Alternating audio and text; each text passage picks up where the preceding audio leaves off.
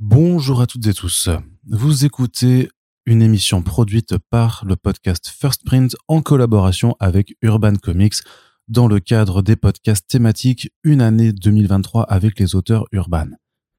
Chaque mois, nous vous proposons un entretien avec un auteur ou une autrice mis en avant par l'éditeur Urban Comics et pour le mois d'avril 2023 qui marque donc la quatrième émission de cette maxi-série, nous avons le plaisir d'aller parler à Jeff Lemire. Cet auteur canadien est l'un des plus prolifiques de l'industrie américaine et a œuvré énormément dans le comics indépendant avec des œuvres telles que Sweet Tooth, Essex County, Black Hammer, Primordial, Gideon Falls, Descender, Ascender et bien d'autres, mais est aussi quelqu'un qui s'est fait reconnaître grâce à des travaux dans le mainstream avec notamment Green Arrow et Old Man Logan. L'un des points communs de cette carrière, c'est la présence d'artistes récurrents sur de multiples projets comme Andrea Sorrentino, avec qui l'auteur lance, en ce début d'année, en VF du moins, le mythe de l'ossuaire, un univers horrifique partagé qui se découpera sur plusieurs récits, prenant la forme de mini-séries, d'albums complets. C'est donc sous cet angle-là que nous avons décidé de prendre l'interview de Jeff Lemire, puisque c'est un auteur avec une carrière beaucoup trop importante pour pouvoir parler de tout en seulement une bonne heure.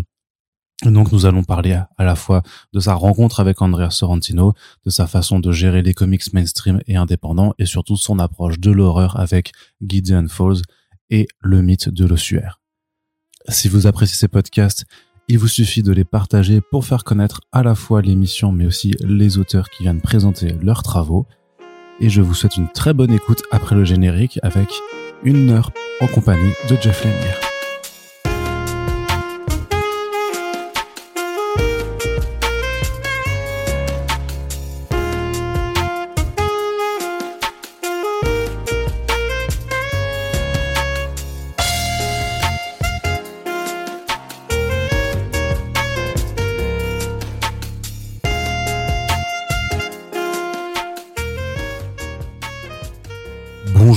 Lemire, c'est un honneur et un réel plaisir de vous avoir avec nous dans le podcast Bienvenue. Merci de me recevoir. Je vais commencer par une première question qui sera très générale, évidemment. Est-ce que vous pouvez un petit peu vous présenter et nous dire si vous avez été un grand lecteur de comics avant euh, d'être amené à en écrire? Um, Oui, j'ai grandi en lisant des comics depuis tout petit. Uh, je ne me rappelle pas exactement du moment exact, mais ça a toujours fait partie de ma vie. J'ai commencé assez tôt, vers 5-6 ans. Um, J'ai grandi dans une petite ville du Canada et là-bas il n'y avait pas de comic shop.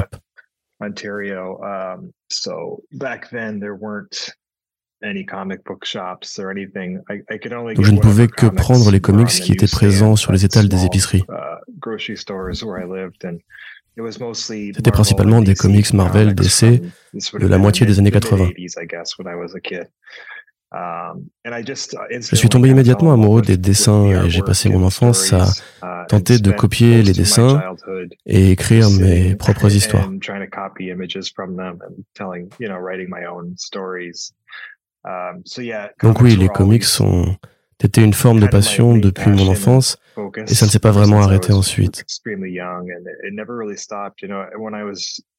Um, Peut-être que lors de mon adolescence, j'ai pu aussi m'intéresser à la musique et au cinéma. Mais les comics ont toujours été présents dans l'arrière-plan.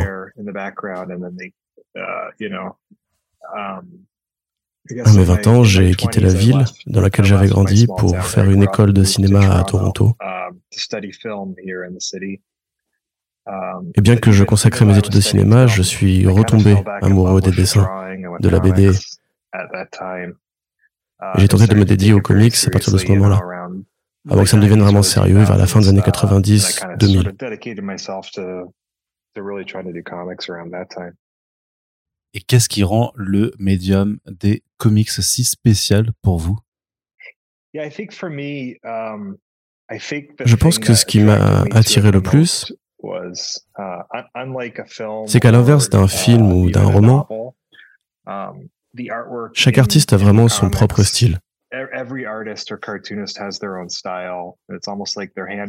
C'est comme un style d'écriture individuel, très particulier et propre à l'artiste. Quand j'étais jeune, je reconnaissais déjà les différents styles des artistes qui dessinaient les œuvres. Um, et ça me paraissait être une connexion plus directe vis-à-vis du uh, créateur envers le lecteur. Alors que dans les films ou les romans, il n'y a pas cette forme de connexion ou d'individualité dans le style. Et donc je pense que c'est le dessin qui m'a vraiment attiré. Le fait de pouvoir vraiment voir le travail de l'auteur sur la planche. Um, je trouvais ça excitant, ça uh, m'a donné envie de faire mes propres dessins et développer mes propres histoires. Vous avez déjà dit en interview que vous avez quitté une école de cinéma pour vous mettre à la bande dessinée, en commençant par des, des comics en auto-édition. Pensez-vous que vous avez appris à maîtriser l'écriture des comics euh, sur le tas, en écrivant et dessinant au jour le jour, ou est-ce que vous êtes aussi allé vous inspirer d'autres lectures? Um, je pense que c'est une combinaison des deux. J'ai grandi évidemment en lisant beaucoup de comics, donc à l'évidence, je les étudiais sans en avoir vraiment conscience, puisque je passais tout mon temps à en lire. Um, Et ensuite, quand je suis arrivé en école de cinéma, uh, je pense que ça m'a aidé à me concentrer, à canaliser mon énergie et à apprendre à dire des histoires, à communiquer visuellement via le langage du film et la photographie, même avec l'écriture du script. J'ai appris beaucoup de choses avec ça et je l'ai appliqué ensuite dans les comics. C'est un mélange d'études formelles, de cinéma, mais aussi de beaucoup de temps passé à lire. Et ensuite, j'ai passé beaucoup de temps à simplement rédiger, à faire des erreurs. J'ai eu du mal à trouver ma voie en tant que dessinateur pendant quelques années pour moi-même. J'ai essayé différentes choses, de faire différents types de BD en les auto-publiant pour gagner en confiance lentement et développer mon propre euh, art par la pratique. Diriez-vous quand même qu'il y a des règles d'écriture aujourd'hui pour raconter une histoire ou est-ce que vous faites ça à l'instinct?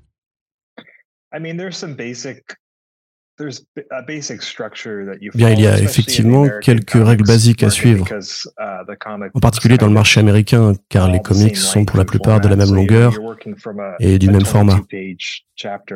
On travaille sur des chapitres de 22 pages par mois, il y a donc une structure inhérente qui vient avec ça.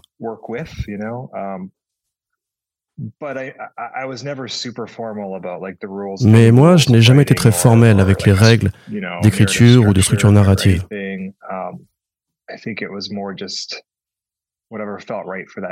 Je pense que je préfère d'abord m'occuper de ce qui fonctionne le mieux pour l'histoire et la façon qui fonctionnera le mieux pour communiquer une idée. Uh, Ça peut varier d'un titre à l'autre, mais oui, il y a une forme de structure basique inhérente à la façon dont les comics sont publiés. Remontons un petit peu dans le temps. Est-ce que vous pouvez nous raconter le moment où vous êtes passé de l'auto-édition à la publication professionnelle de comics?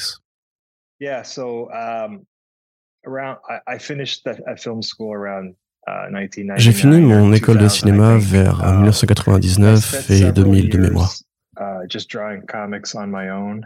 j'ai passé plusieurs années à dessiner des comics tout seul, sans être publié d'ailleurs. C'est une façon pour moi d'apprendre et de devenir meilleur. J'ai donc fait ça pour 4 ou 5 ans avant de commencer à auto-éditer quelques trucs et à essayer,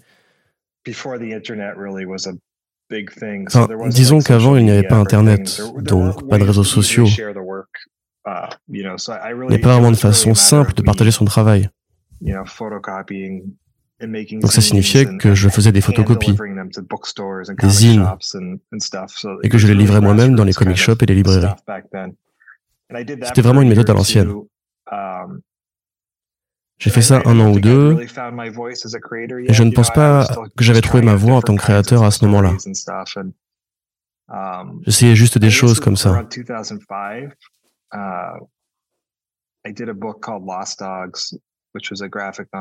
Aux alentours de 2005, j'ai fait une bande dessinée qui s'appelait Lost Dogs, qui reste assez brute de décoffrage, mais c'est là que j'ai commencé à me sentir plus en confiance.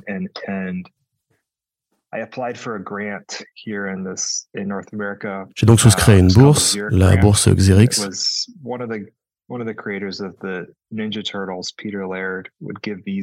C'est Peter Laird, l'un des créateurs des Tortues Ninja, qui donnait cette bourse pour des dessinateurs émergents, qui passaient par le circuit de l'auto-édition afin de se faire connaître. J'ai soumis mon application à la bourse avec Lost Dogs et je l'ai obtenue. J'ai donc pu imprimer cette bande dessinée et la distribuer un peu plus largement. Ça n'a pas non plus été une distribution massive, mais il y avait quelques centaines de copies. Et puis j'ai commencé à bosser sur Essex County. Et là aussi, je le faisais sans éditeur, par moi-même. Mais c'est là que j'ai ressenti que c'était des histoires qui m'étaient personnelles et que j'avais passé une étape d'un point de vue créatif.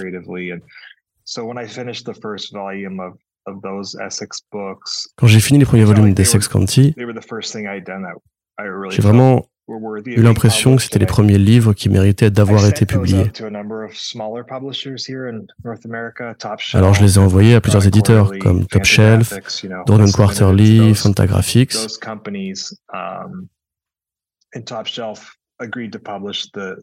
Et c'est Top Shelf qui a accepté de les publier. Ce sont des livres qui ont plutôt bien marché pour du comics indépendant. Ils ont reçu de bonnes critiques et des nominations et puis quelques prix. C'est ça qui a attiré l'attention de quelques éditeurs comme Vertigo, uh, par exemple, vers 2008, parmi lesquels Bob Schreck, l'un des éditeurs de ces labels, qui m'a demandé de pitcher quelque uh, chose pour eux. Um, Alors je leur ai pitché une BD qui s'appelait The Nobody et qu'ils ont publié en roman graphique. À partir de là, je pense qu'ils ont aimé travailler avec moi, donc j'ai uh, ensuite pitché Sweet Tooth, qui est devenu ongoing chez Vertigo. Ceci m'a amené à écrire pour d'autres artistes um, en tant que membre du staff de DC Comics. J'ai donc avancé pas après pas pendant trois ou quatre ans et au final, tout s'est agencé assez rapidement. Comment ressentez-vous la différence entre la production de comics mainstream et indépendant? Vous avez commencé par raconter vos propres histoires en creator owned J'imagine donc qu'il y a de l'excitation à écrire des personnages qui sont appréciés par beaucoup de monde euh, dans la pop culture, mais il y a aussi plus de règles à suivre avec les super-héros. On est contraint par l'univers partagé. Comment est-ce qu'on équilibre tout ça?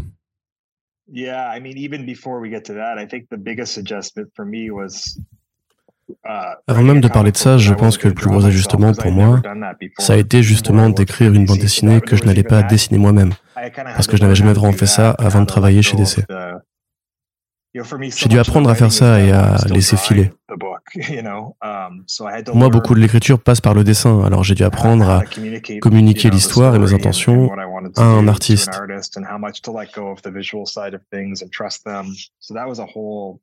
Et aussi apprendre à laisser du lest sur le côté visuel et à leur faire confiance. Ça a pris quelques projets avant que je comprenne réellement comment faire ça. Il y a deux ou trois comics au départ qui sont sympas, mais que je ne trouve pas très forts, très personnels.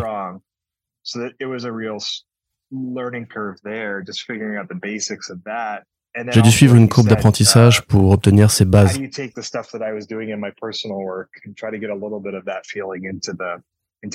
Et ensuite, comme vous uh, l'avez dit, il y avait aussi la question de comment faire pour prendre ces choses que je faisais dans mes œuvres plus personnelles et les intégrer au sein de ces grands personnages de super-héros mainstream, avec plus de suivi éditorial et moins de liberté pour faire des choses.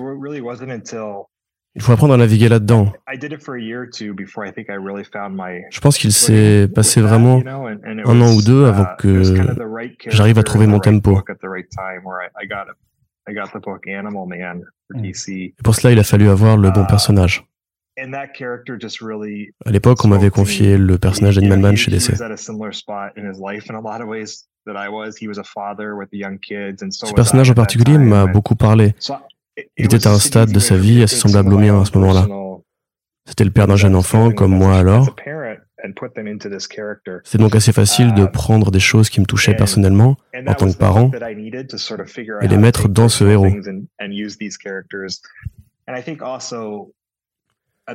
C'était l'accroche dont j'avais besoin pour comprendre comment mettre des choses qui venaient de moi dans ces personnages qui ne m'appartenaient pas. À ce moment-là, comme DC faisait son relaunch des New 52, il lançait 52 nouvelles séries. Animal Man wasn't a priority. You know, it was they were sometimes they were just trying different things to see what was. What, so I had a lot of freedom. That I think is they didn't. Really, Et Animal Man à l'époque n'était pas du tout une priorité. um, ils faisaient des tests pour voir ce qui marchait et ils m'ont laissé faire un peu ce que je voulais. Et ensuite, quand ça a marché, ils ont juste continué à me laisser faire. J'ai pu gagner en confiance de cette façon pour continuer d'apprendre. Et quand tu as du succès avec les choses que tu fais de ta propre façon, on te laisse poursuivre ainsi. C'est ce qui m'a mené à d'autres projets à succès. Et après, j'ai fait Green Arrow avec Andrea Sorrentino. On s'est découvert une super alchimie, lui et moi, dont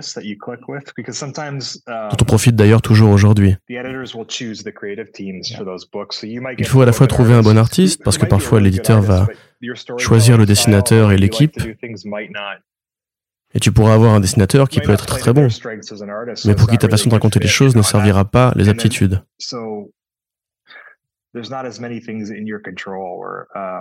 Donc ça fera pas une bonne combinaison.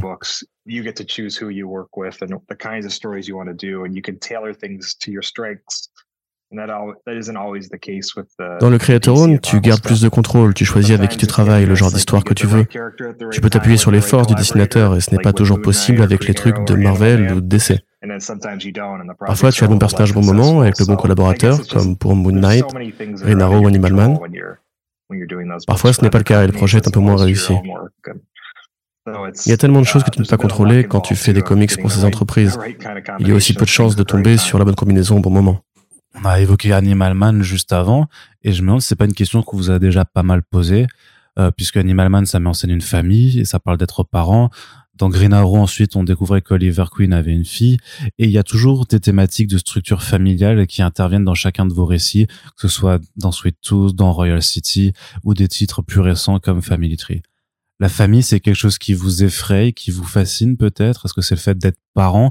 Ou euh, si vous m'autorisez à poser la question, est-ce que vous auriez des daddy issues euh, que vous avez envie d'exorciser dans vos comics? Yeah, I don't know. I, think, um... Je ne sais pas. Je pense que c'est une forme de progression personnelle. Le premier comics que j'ai vraiment ressenti comme le mien, Essex County, qui parle d'une famille sur plusieurs générations? Et donc je me suis vraiment intéressé à ces thèmes. Et ensuite ils ont continué de me fasciner. Les familles sont un bon microcosme de la société, car n'importe quelle relation au sein d'une famille peut être très intense, très personnelle. C'est un sol très fertile pour la dramaturgie et le conflit. Je ne sais pas si c'est en moi qui fait face à des problèmes personnels ou juste une sorte de fascination. À mon avis, on peut simplement explorer sans fin ces relations et faire quelque chose de chargé émotionnellement. Alors parfois, c'est un peu plus personnel, comme pour Animal Man, où j'étais vraiment un jeune père à ce moment-là. C'était facile de prendre toutes les choses dont j'avais peur en tant que jeune papa et les mettre en métaphore dans l'histoire. Donc effectivement, parfois c'est plus personnel et parfois je suppose que ce sont juste des thèmes qui m'intéressent.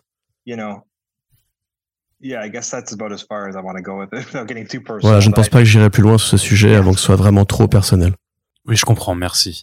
Vous pouvez nous parler de votre première rencontre avec Andrea Sorrentino sur Green Arrow en 2012, euh, si je me souviens bien? Oui, j'étais sur euh, Animal Man à ce moment-là. Et Andrea faisait le titre I Vampire, qui faisait partie des New 52 aussi.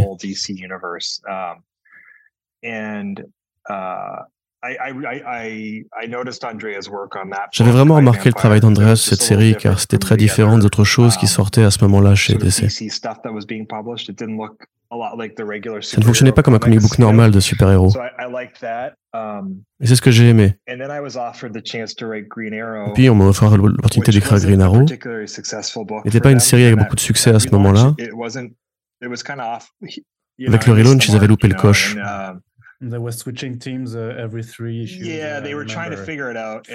Oui, ils cherchaient quelque chose et je me suis dit que si j'allais faire Green Arrow, je voudrais le faire plus sombre, plus terre à terre, comme les meilleurs comics d'Ardeville ou le Green Arrow de Mike Grell. J'avais besoin d'un artiste qui irait dans ce sens-là. Et après avoir découvert le travail d'Andrea sur iVampire, comme je savais que la série allait être annulée, j'y ai vu une chance pour moi et proposé à l'éditeur de faire un Green Arrow avec Sorrentino. Parce que je savais que son style n'aurait pas la tête d'un comic book lambda de super-héros. Il me fallait quelque chose de différent, notamment parce que le personnage ne fonctionnait pas jusqu'ici. Alors il nous fallait un style distinct qui nous démarquerait.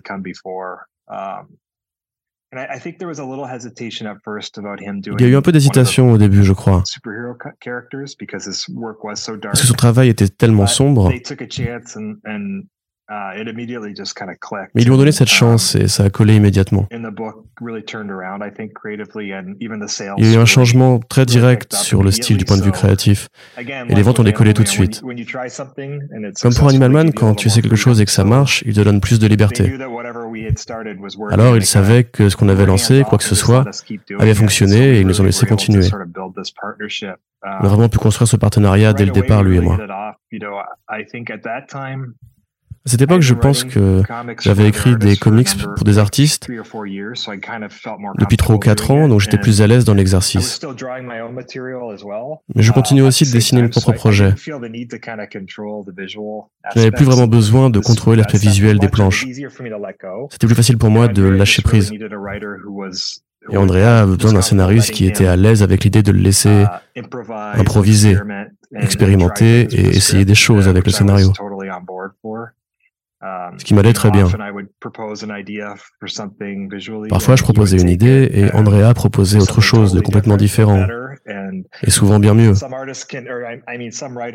Certains pourraient trouver ça vexant du point de vue de l'ego, mais ça ne m'a pas atteint dans la mesure où j'avais encore mes comics à moi.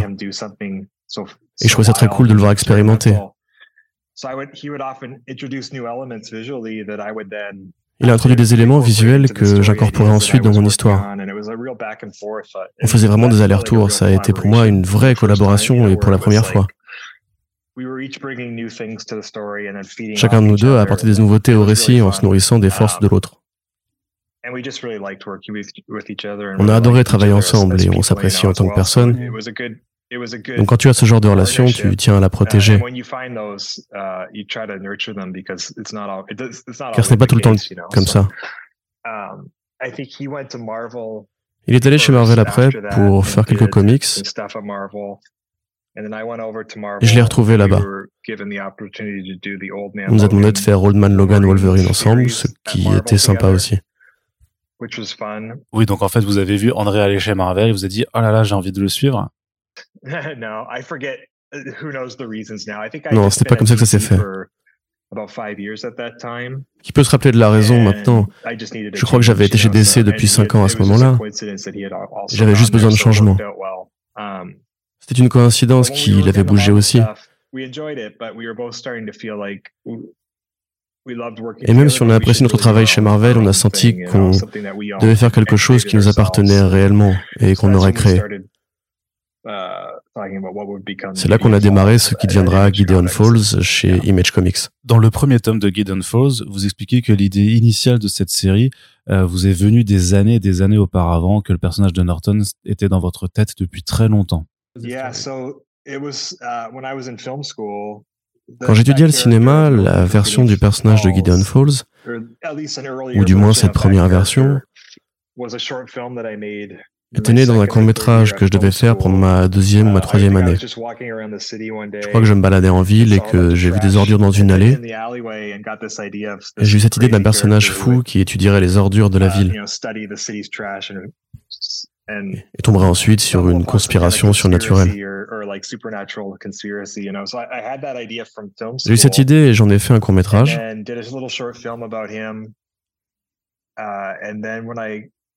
Et puis quand j'ai quitté l'école de cinéma et que j'ai commencé à faire des comics, c'est ce projet qui ne s'appelait pas encore Gideon Falls, avec ce personnage de Norton que j'ai voulu faire en premier en auto-édition. J'ai travaillé là-dessus uh, pendant deux ou trois ans, mais rien n'en est sorti. Il y a plusieurs versions de travail que j'avais abandonnées pour ensuesite faire Essex County. Mais l'idée du personnage me plaisait et elle était toujours là dans ma tête. Et donc quand 15 ans plus tard, Andrea et moi avons commencé à parler de faire un projet en Creator Owned, je voulais un truc pour Andrea qui avait une sensibilité assez sombre. Alors ce personnage a ressurgi et je me suis dit que ce serait intéressant de ressusciter l'idée, de la réimaginer dans le présent. J'avais pris les idées de base et je les avais un peu réimaginées au présent. Oui, parfois les vieilles idées reviennent à la surface. Parce c'est assez fou que ce soit resté dans votre tête jusqu'à 10 à 15 ans plus tard et que ça émerge. Oui, on pourrait presque penser que depuis le départ, il fallait attendre Andrea pour le faire, vu comment ça s'est bien fini. Um, Quelques années auparavant, quand j'étais chez DC, j'avais eu une idée très différente d'une grange hantée et du personnage du prêtre de Gideon Falls. C'était quelque chose de séparé que je n'avais pas lié à Norton, mais que je voulais développer comme une histoire fantastique. Mais n'était pas encore prête à ce moment-là. C'est quand j'ai mis ces deux idées ensemble que quelque chose s'est passé. Il y avait cette tension intéressante, ce contraste. Ça s'est développé en Gideon Falls uh, et bien sûr, Andrea a apporté tout l'aspect visuel qui allait avec. Il y a eu une longue gestation pour ce projet, presque dix ans, avant que tout ça ne se forme. Vous disiez aussi dans ce premier tome que vous n'aviez pas fait de comics d'horreur auparavant. Pourtant, techniquement, Animal Man, c'était déjà un comics euh, avec beaucoup d'éléments horrifiques. Alors, qu'est-ce que c'est euh, l'horreur pour vous? Vous êtes un fan de, ce registre? Je n'avais jamais été un grand fan d'horreur jusqu'ici? Particulièrement dans le gore, je n'ai jamais trop uh, aimé ça étant enfant. Mm-hmm. J'ai grandi dans les années 80, donc il y avait beaucoup de slashers. Um, mais je n'accrochais pas vraiment à ça. Mais il y a des formes d'horreur que j'adore.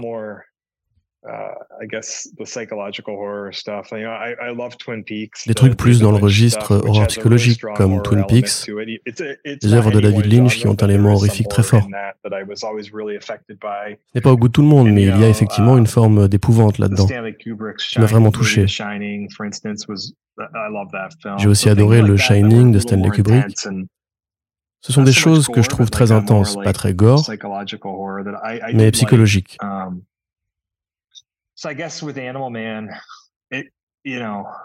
J'imagine qu'avec Animal Man, c'était une façon de faire du comics de super-héros qui ne ressemble pas à du super-héros. Um, tu le fais comme un titre d'horreur avec du super-héros, ce qui semblait différent alors.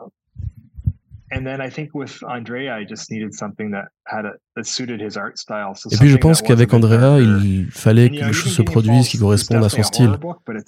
Quelque chose de plus sombre. Donc bien que Gideon Falls soit un titre d'horreur, c'est aussi un titre de science-fiction. Une combinaison de registres.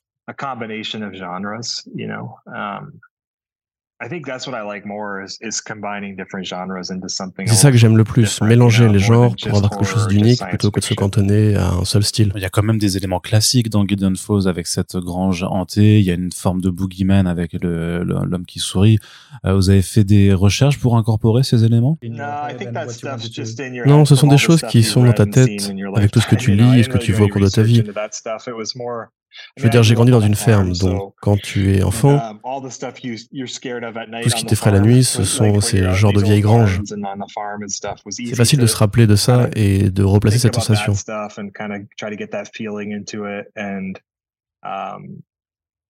Ce que j'aime dans l'horreur avec Animal Man et aussi avec Gideon Falls, c'est qu'on parle dans les deux cas de famille. Et comme vous l'avez dit, j'y retourne souvent. Avec Animal Man, il y avait cette histoire de famille, et dans Gideon Falls, il a ce um, frère et cette sœur. les choses horrifiques ne deviennent qu'une forme de métaphore de tout ça. Des choses qui peuvent um, menacer des familles et des relations. Ça en devient plus uh, fort et plus dramatique, à l'évidence. C'est plus visuel avec de l'horreur. L'imagination d'Andrea participe beaucoup à ça également. Il y a aussi tout un discours sur la foi et sur le fait de croire dans Gideon Falls. Et il me semble pas que vous soyez du type religieux aussi. Bien, j'ai été élevé dans une famille catholique dans une petite um, ville. Ma famille est donc très religieuse. Quand je suis parti, je n'ai pas emporté cette foi avec moi. Je ne suis pas quelqu'un de très pieux. Mais ça a été effectivement une partie importante de mon enfance, donc c'est uh, facile d'en parler.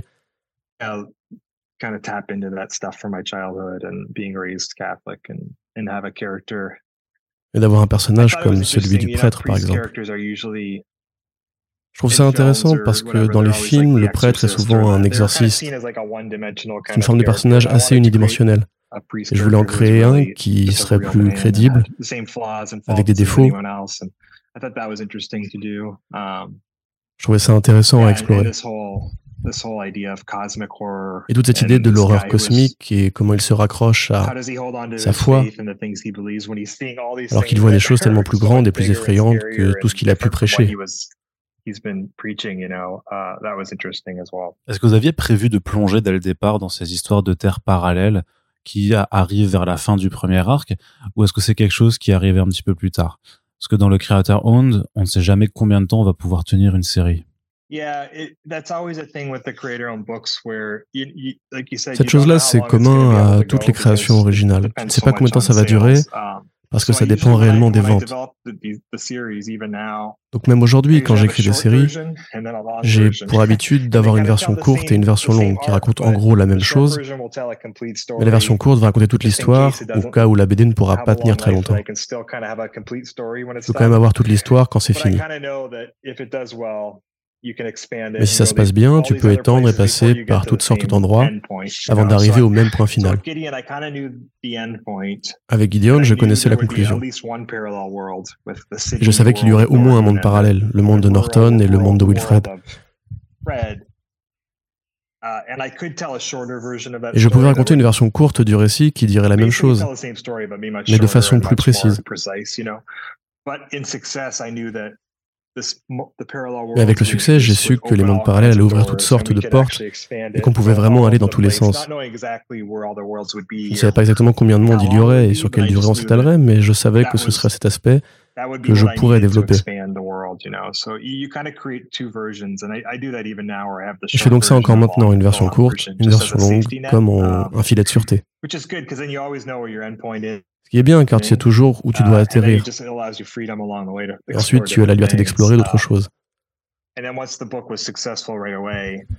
Ensuite, quand le livre a effectivement eu du succès, dès le départ, on a pu embrasser très rapidement l'idée de monde parallèle, partir assez loin, où on voulait aller au milieu de série quand on a vraiment étendu l'univers.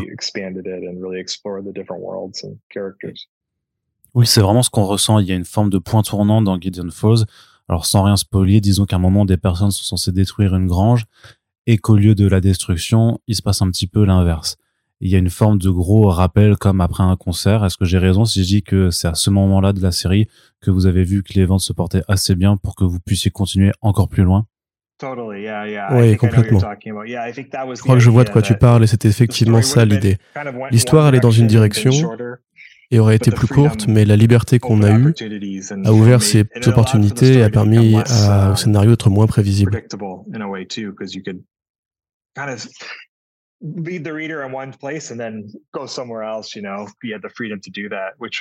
On a pu guider en quelque sorte le lecteur vers un endroit. Il l'amener tout à fait ailleurs et c'est vraiment fun de faire ça quand tu construis des mystères de plus grands, de plus en plus grands dans ce genre de BD. Je pense qu'on peut ressentir la liberté qu'on a eue grâce au succès et aux ventes. Alors pour les éléments d'horreur, il y a des choses très évidentes de la part d'Andrea avec des représentations graphiques euh, comme de meurtre, mais aussi des choses plus diffuses comme ces visions de, de grange ou un sourire qui se reflète dans un miroir. Alors comment est-ce qu'on rend une planche de comics effrayante? C'est compliqué parce qu'au cinéma, il y a le son et la musique et les jump scares.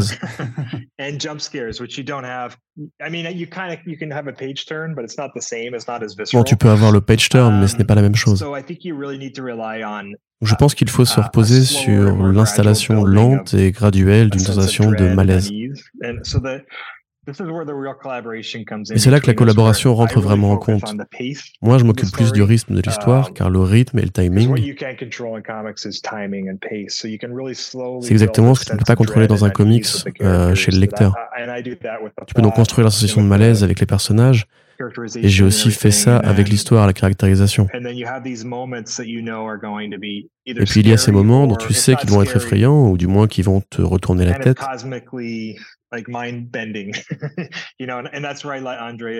Et c'est là que je laisse Andrea faire. Je construis le script en laissant ces moments pour le laisser s'amuser, aller dans son imagination uh, visuelle et il ne m'a jamais déçu.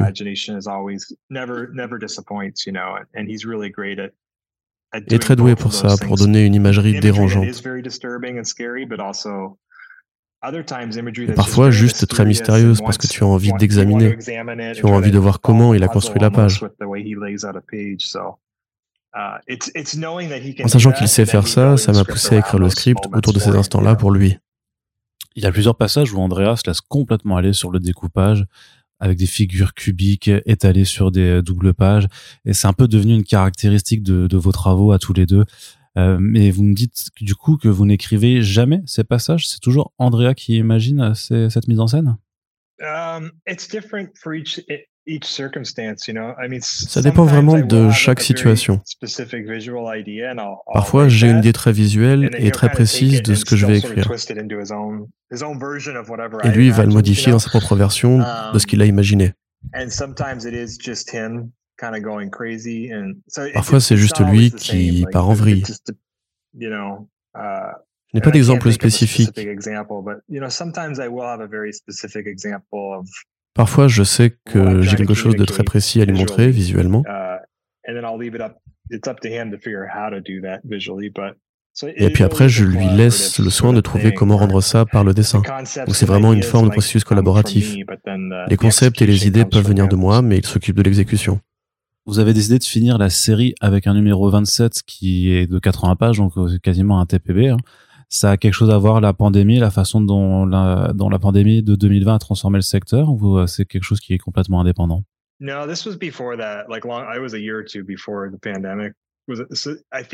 Non, c'est une décision qu'on a prise uh, environ un an ou deux avant la pandémie. Je crois que ce qui s'est passé, c'est que j'étais en train d'écrire le dernier arc de la série qui aurait dû s'étaler sur cinq numéros de façon classique.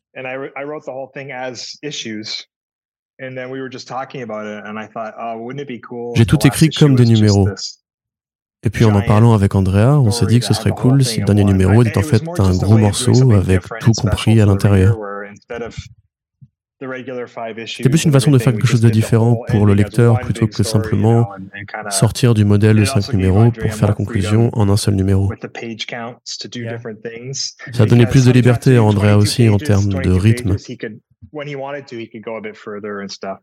Puisqu'on n'est plus enfermé dans la structure à 22 pages. Il pouvait donc aller plus loin de temps en temps. Um, et ça a permis de donner cette sensation de grandeur et d'avoir une conclusion assez spéciale. Mais ce n'était pas lié à la pandémie. parce que la pandémie a quand même changé pas mal de choses dans l'industrie, comme l'émergence de nouvelles plateformes comme Substack sur laquelle vous êtes. Comment est-ce que vous percevez ces changements qui touchent le milieu entre l'arrivée de Substack, de bad d'éditeurs comme Bad ID ou Distillery qui a tout juste été annoncé? Quel est votre ressenti là-dessus? En ce moment, c'est une période étrange et qui est liée, à mon avis, à différentes choses. Bien sûr, c'est lié à la pandémie, mais aussi à une sorte de changement du paysage culturel. Um, je ne peux seulement parler que du marché américain. C'est celui que je connais et c'est sans doute très différent en France. Mais aux États-Unis, depuis plusieurs décennies, c'était les comics Marvel et DC qui amenaient les gens dans les comic shops. Chaque semaine, le mercredi,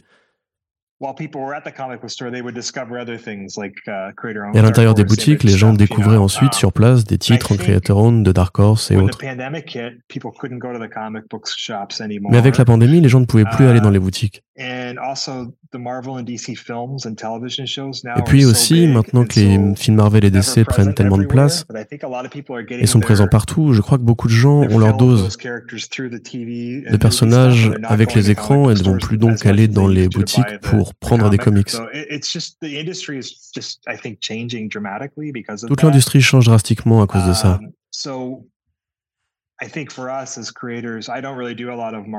Pour nous, en tant que créateurs, en tout cas moi, je ne fais plus beaucoup de Marvel ou de DC. Je me concentre surtout sur mes créations. Et je dois prendre en compte le fait qu'il y a moins de personnes qui se rendent en boutique, et donc je dois expérimenter d'autres façons de publier mon travail.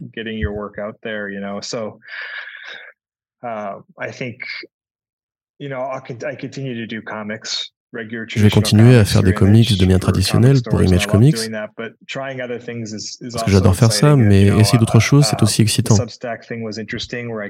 Comme avec Substack où je pouvais sérialiser les planches de BD chaque semaine et les envoyer directement aux gens.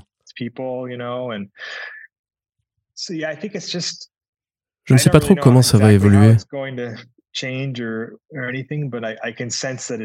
Mais je sens que ça change. J'essaie d'en être conscient et d'être ouvert à essayer de nouvelles choses. Tu ne peux pas te contenter d'une seule façon de faire les comics vu que tout change si rapidement. Malgré tous ces changements, vous êtes l'un des auteurs les plus prolifiques de l'industrie. Comment est-ce que vous faites pour écrire autant de séries de comics en même temps?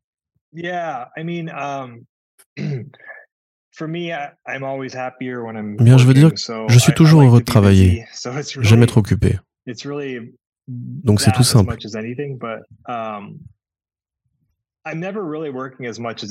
je ne travaille jamais autant que je pourrais le faire. Je suis sur plusieurs titres en ce moment, mais je prends tellement d'avance sur mes artistes que je peux me permettre de prendre 6 ou 7 mois sans travailler sur un titre en question. En réalité, je ne bosse que sur un ou deux comics par mois. Par exemple, je bosse avec Andrea sur quelque chose du mythe de l'ossuaire. Et là, j'ai écrit suffisamment pour avoir un an d'avance sur ce qu'il est actuellement en train de dessiner. Donc je ne suis pas tout le temps au travail sur les mythes de l'ossuaire. Je peux m'y mettre de façon très intense pendant un mois, écrire beaucoup de choses et puis laisser de côté pendant six ou sept mois. Je ne travaille jamais sur tous ces projets en même temps. D'accord, donc en fait on a une vue très biaisée de votre production par rapport à leur publication vis-à-vis du moment où vous avez réellement travaillé dessus. Oui, tout à fait.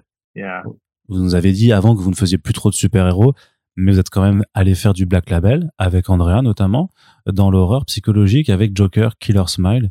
C'était pour la liberté offerte aux auteurs euh, que le Black Label offre que vous êtes retourné chez DC Ou c'est le Joker qui, lui, vous fascine?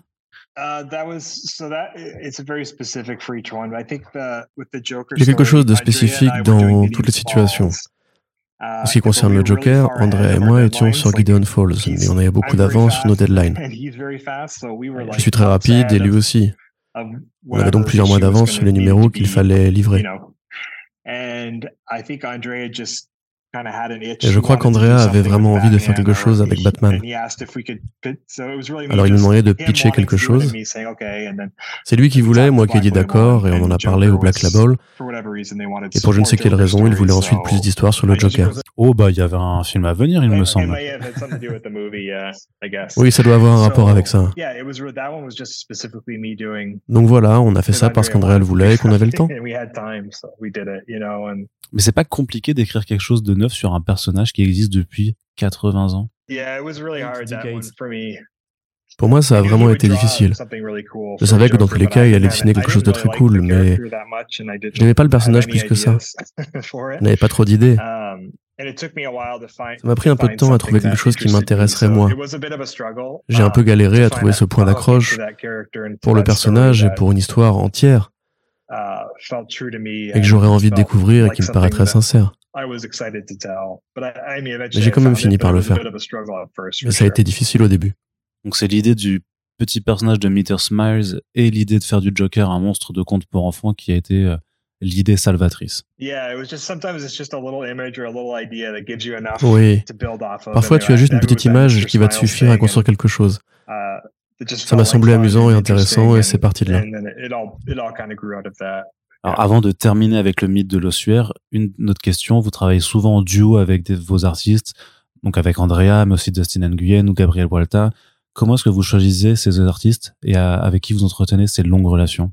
Je travaille avec beaucoup de um, dessinateurs, mais des fois, il se forme quelque chose de spécial. Une vraie connexion. Et tu ressens que ton écriture s'accorde très bien à leur dessin. Et quand ça arrive, comme avec euh, Andrea, Dustin ou maintenant avec um, Gabriel, je perçois très bien la valeur que ça a parce que ça arrive justement rarement. Donc quand je tombe dessus, comme tu dis, je veux nourrir ces relations et les faire durer, car elles ont de la valeur. Et c'est plus dur que tu ne le penses de trouver des collaborateurs à qui tu fais confiance. Um, tu as envie de travailler autant que possible avec ce genre de personnes, j'imagine.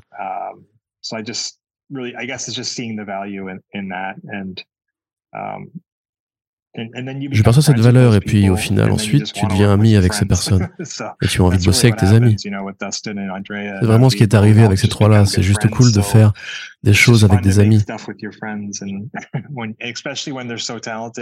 En particulier quand tes amis sont aussi talentueux que tu peux leur faire confiance. Ils sont tellement bons que ça enlève le sentiment de peur ou de l'inconnu car ils vont de toute façon, eux, faire quelque chose de très beau à minima. Ça te donne encore plus de confiance en tant qu'auteur, car tu n'as pas à t'inquiéter. Tu peux créer à partir de l'excitation et sans appréhension, uh, ou par peur, de savoir si ça va marcher ou pas.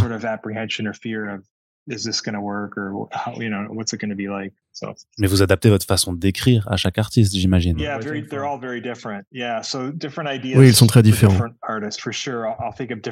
J'aurais des idées différentes pour chaque artiste. Je vais penser en termes d'histoire.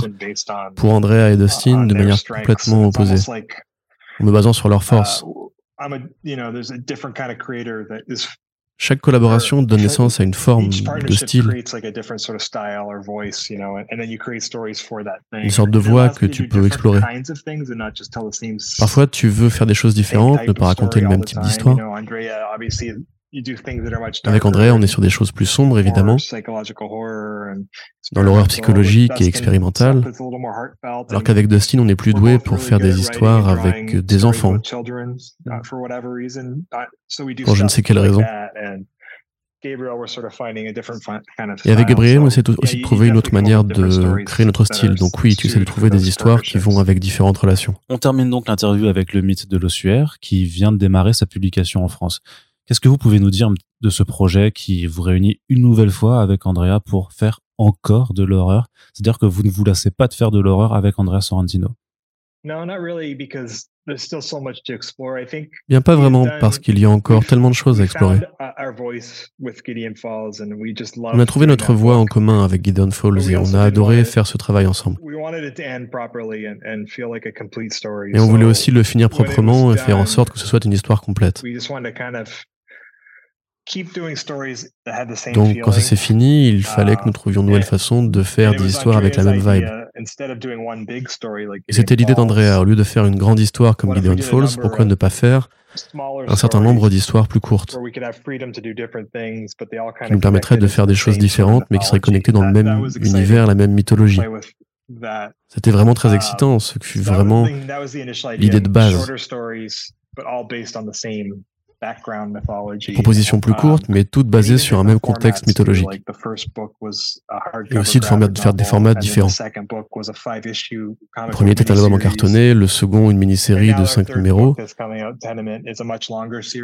le troisième qui arrive, Tenement, est un titre plus long.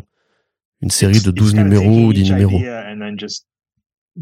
On part d'une idée et on trouve quelle est la meilleure façon de raconter l'histoire pour chacune d'entre elles. Certaines peuvent être plus longues, d'autres plus courtes. Mais quand tout sera terminé, vous pourrez lire tout d'un coup. Vous verrez enfin les connexions et ressentir l'idée d'une forme de grande saga. C'est donc une façon différente d'expérimenter sur les façons de raconter. Est-ce que vous avez écrit une Bible du mythe de l'ossuaire? On voit déjà des éléments présents dans les deux premiers tomes avec, on va dire, un trou, une énorme statue. Donc, cette Bible, elle existe là, quelque part dans votre bureau? Effectivement, nous avons fait une énorme Bible. Um, Vous savez, pour Gideon Falls, l'idée était partie de création que j'avais posée avant de rencontrer Andrea et qu'on a réimaginé ensuite. Nous avons ensemble façonné la mythologie du mythe de l'ossuaire. Il a été impliqué dans l'élaboration de cette Bible autant que je l'ai été. Ça a été une collaboration à plein temps. On a tous les deux les auteurs dans ce sens. On se faisait des allers-retours, à s'échanger des visuels, à essayer de faire du sens dans tout ça. Alors on a développé cette grande Bible pour savoir dans quelle direction allait la ligne générale. Et maintenant on peut choisir les éléments qu'on veut montrer ou non, quand et combien on en montre dans chaque histoire. C'est assez agréable de pouvoir donner quelque chose de nouveau à chaque fois, mais on ne veut pas trop en montrer trop rapidement. On trouve d'autres façons de faire en chemin.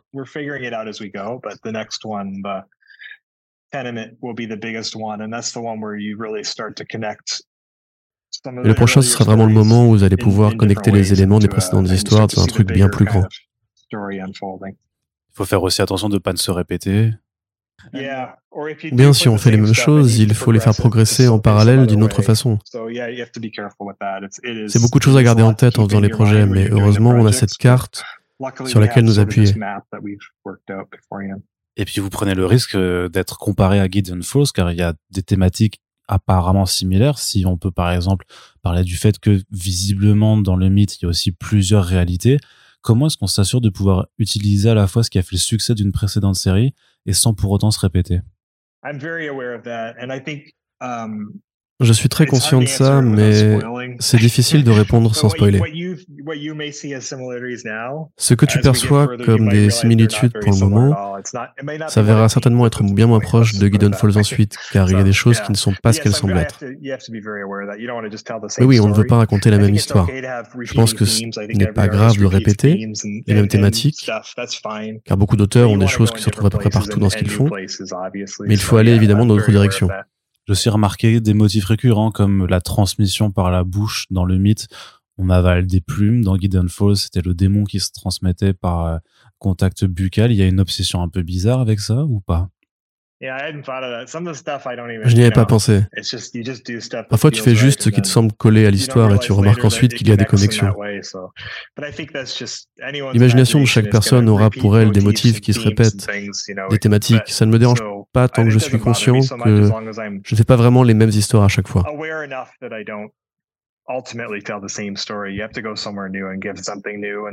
faut faire quelque chose de neuf, surprendre les lecteurs, et oui, c'est quelque chose que je ferai.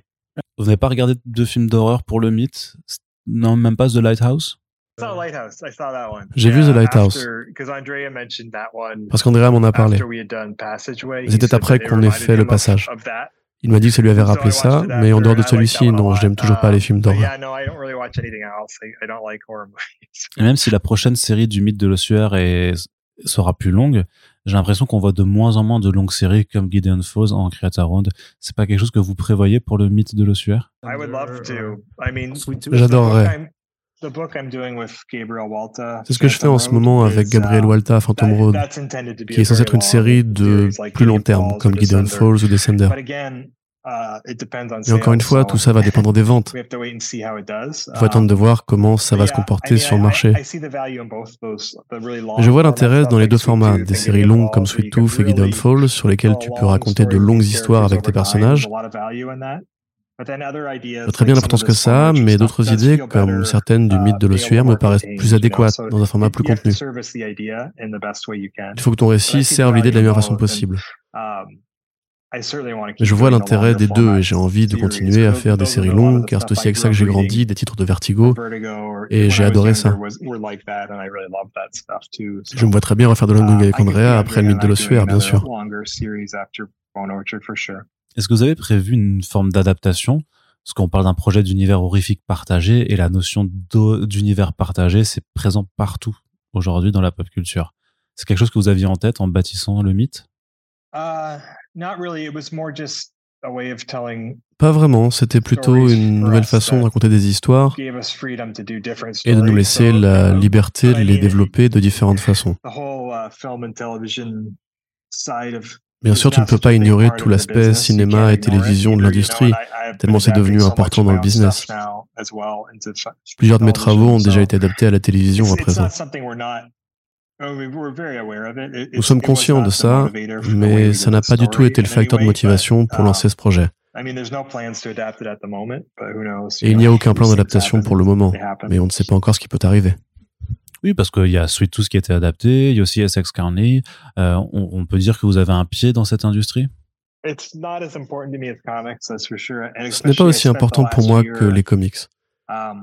J'ai passé toute l'année dernière à travailler sur l'adaptation de Essex County au Canada. Ça a fait une année pleine à ne pas travailler sur des comics. J'ai trouvé ça difficile.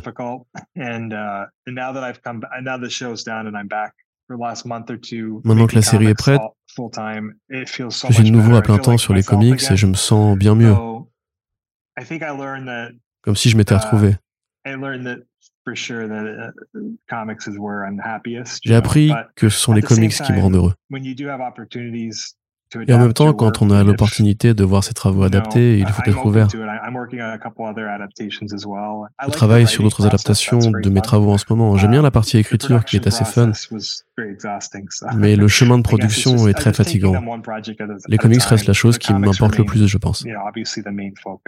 Donc on va vous revoir encore aux comics au vu de votre capacité à planifier bien à l'avance des bandes dessinées.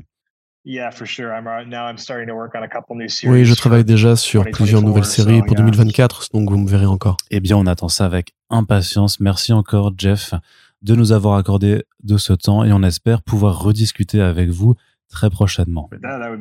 Ce serait génial. Merci beaucoup. C'est donc la fin de cette entrevue. Nous espérons qu'elle vous a plu. N'hésitez pas à faire vos retours sur l'émission et comme je le disais en introduction, à la, partager si c'est un travail qui vous plaît. Les ouvrages sont tous disponibles en VF du côté du mythe de l'ossueur chez Urban Comics. Vous avez des liens dans la description de ce podcast. Et on vous donne rendez-vous dans peu de temps pour le prochain podcast de cette maxi-série dans lequel nous aurons le plaisir, une fois de plus, de nous entretenir avec Sean Gordon Murphy.